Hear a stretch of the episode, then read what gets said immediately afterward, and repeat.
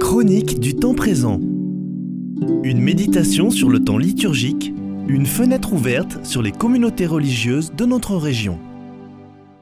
Jean-Marc, communauté des prémontrés de Conques. Eh bien, bonjour à tout le monde. Savez-vous, ils sont revenus. Oui, oui, on les voit maintenant.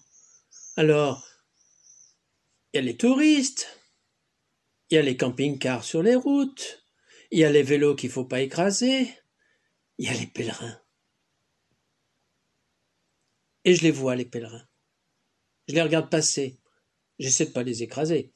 Mais surtout, je les regarde faire leur sac le matin. Est-ce qu'ils n'oublient rien? Oh, il y en a toujours un qui oublie quelque chose. Mais la majorité, il me semble, ils oublient quelque chose qu'ils mettent pas dans leur sac.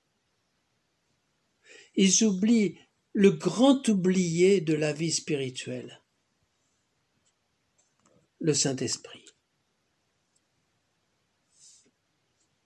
D'abord, est-ce que vous, vous priez le Saint-Esprit? Moi, j'y arrive pas. Est-ce que vous, vous vous laissez guider par lui? On l'oublie tout le temps. Alors on est bien, on est entre nous, on est dans le cénacle, on est, on se dit ah bah qu'est-ce qui va se passer? On a bien entendu la parole du Seigneur. Je vous enverrai l'Esprit Saint, je vous enverrai le Consolateur. Ah ben on attend. Mais je sais pas si on attend vraiment. On se trouve bien sans le Saint-Esprit. Pourtant, Dieu sait qu'on a besoin de lui. Je pense à tous ces jeunes qui ne sont pas confirmés et qui ont besoin de la force, la force de l'Esprit Saint pour dire leur foi,